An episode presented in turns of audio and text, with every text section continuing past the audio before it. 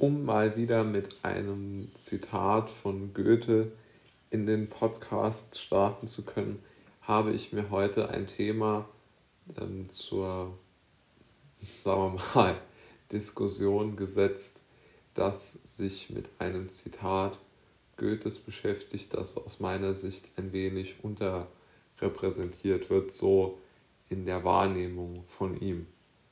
Es geht nämlich um Folgendes. Es geht um folgendes Zitat. Prüfungen erwarte bis zuletzt.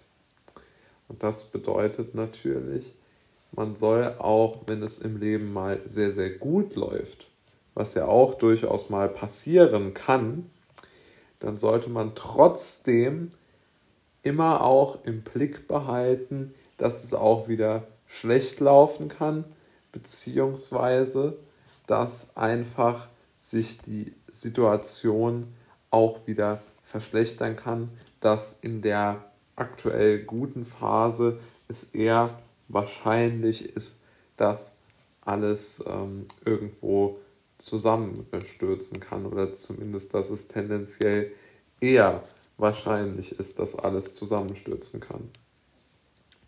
Da decken sich Goethes äh, Meinungen natürlich mit den Meinungen zum Beispiel von Seneca, der ja auch immer mit seinem äh, stoischen Gedankengut gesagt hat, nun ja, wir sollten uns vielleicht eher darauf konzentrieren, dass wir nicht zu viele ähm, Gedanken uns äh, darüber machen, wie gut es uns geht, wenn es uns gut geht, sondern dass wir eher uns Gedanken darüber machen, was gut an uns ist, wenn wir mal gescheitert sind, wenn wir gefallen sind, wenn wir einen Fehler gemacht haben und uns fragen, was wir verbessern müssen, wie, wo wir noch Schwächen haben, wenn es mal gut läuft.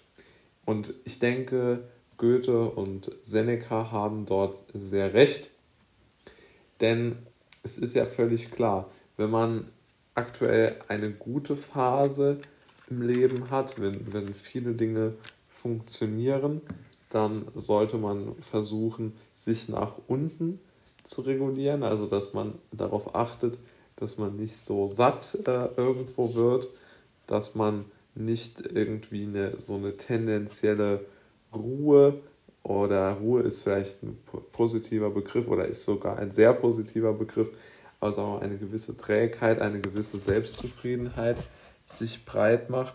Und genau andersrum ist es natürlich, wenn es mal sehr, sehr schlecht im Leben läuft, dann sollte man trotzdem nicht in, in, in Angst und Panik verfallen und, und sich selbst verfluchen, sondern dann ist es genau ein Zeichen von großem Selbstvertrauen, wenn man weiterhin zu sich selbst auch ähm, steht und es schafft, dass man sich halt eben nicht aufgibt und keine äh, Angst sozusagen hat, zu sich selbst zu stehen.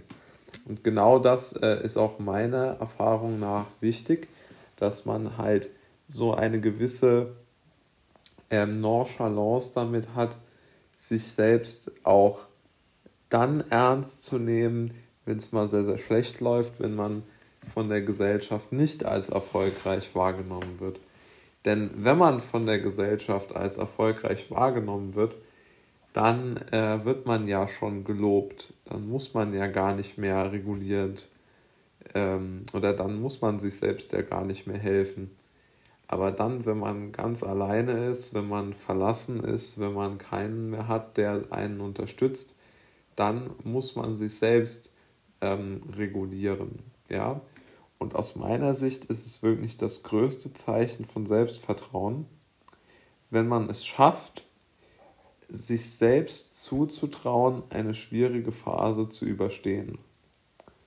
Also sich zuzutrauen, eine schwierige Phase zu überstehen, ist die mit Abstand größte Form von Selbstbewusstsein.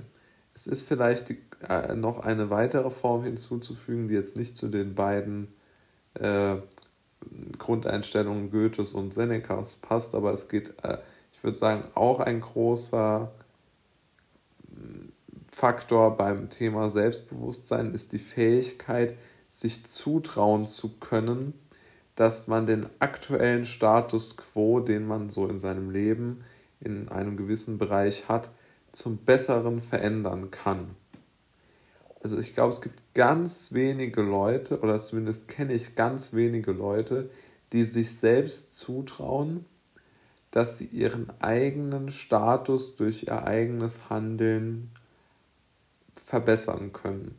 Oder sagen wir mal grundsätzlich ein Thema in der Welt oder, oder irgendwas. Also dass die eigene Handlung zu einer Verbesserung führt.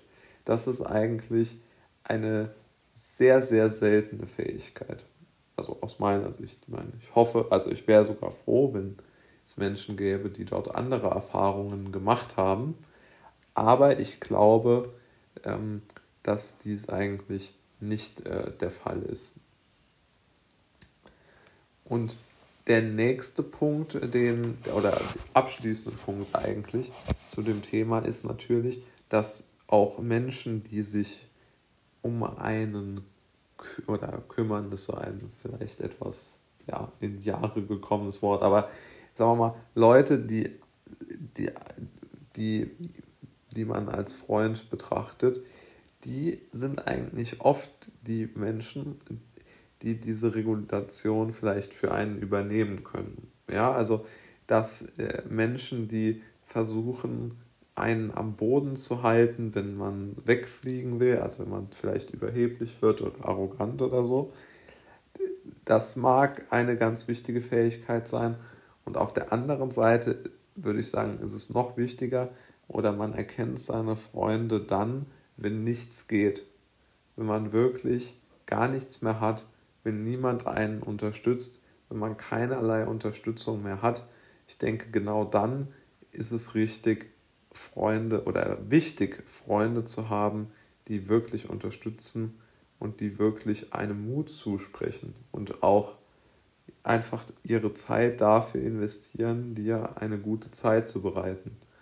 Und ich glaube, dass wirklich diese gemeinsam verbrachte Zeit, wenn es, dem, wenn es einem selbst schlecht geht, dass die wirklich sehr, sehr viel hilft ähm, in, in, in, solchen, in solchen Phasen, um halt diesen Respekt vor sich selber zu behalten, dass man sich selbst nach oben regulieren kann. Und genau dafür benötigt es aus meiner Sicht Freunde. Und Seneca und Goethe haben das auch damit aus meiner Sicht gemeint.